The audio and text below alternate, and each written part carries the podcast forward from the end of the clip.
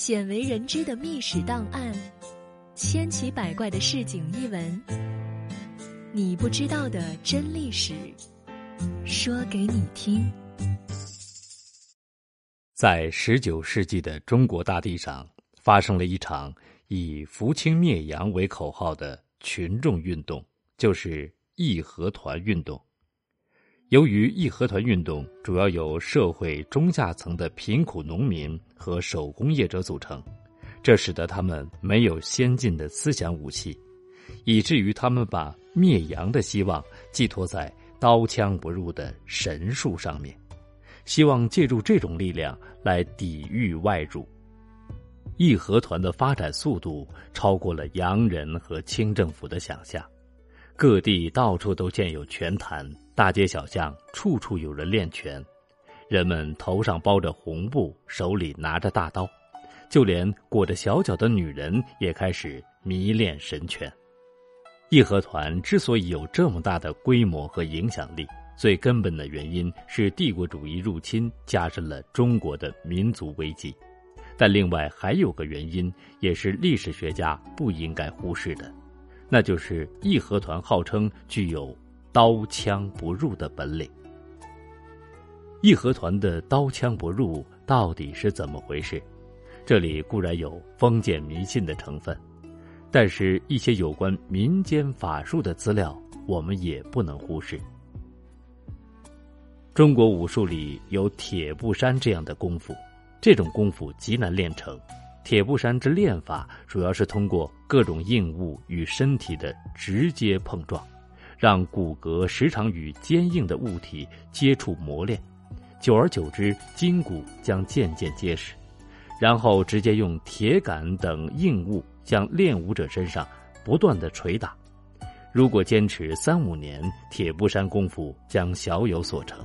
即使练成铁布衫，也只能抵挡一般的冷兵器，但是绝对不可能抵挡火枪。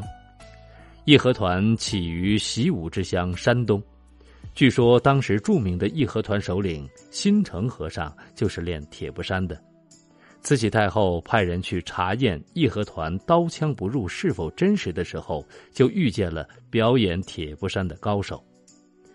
铁布衫功夫如此难练，会这门功夫的又有几个呢？山东的大刀会是义和团的重要分支。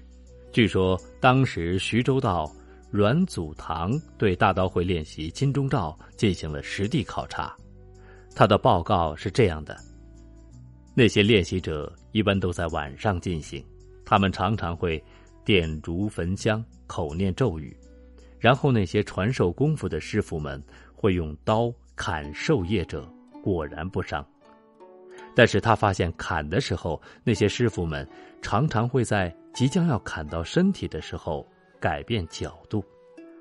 当然也不乏有些武术底子的全民，他们有比较好的心理状态，再加上气功师傅的指点，潜能被激发，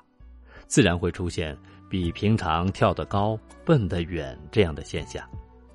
有时候运气得当，偶尔也会出现刀砍下去不受伤害的情况，这样他们就会认为自己是神灵附体，刀枪不入。因为参加义和团的人鱼龙混杂，有些耍杂技的人也到义和团来表演，这就更加逼真了。据当时记载，义和团在坛上表演的时候，常常会出现漏刀和漏枪的情况，也就是说，在表演刀枪不入的时候，不幸假戏真做了。义和团运动的时候，有一位县令在他的著作《余官记事》中有这样的记述：当时街面分传，此系真正神团，众民眼见，用抬枪、扬枪、装药填子，全民等皆坦腹立于百步之外，任枪对击，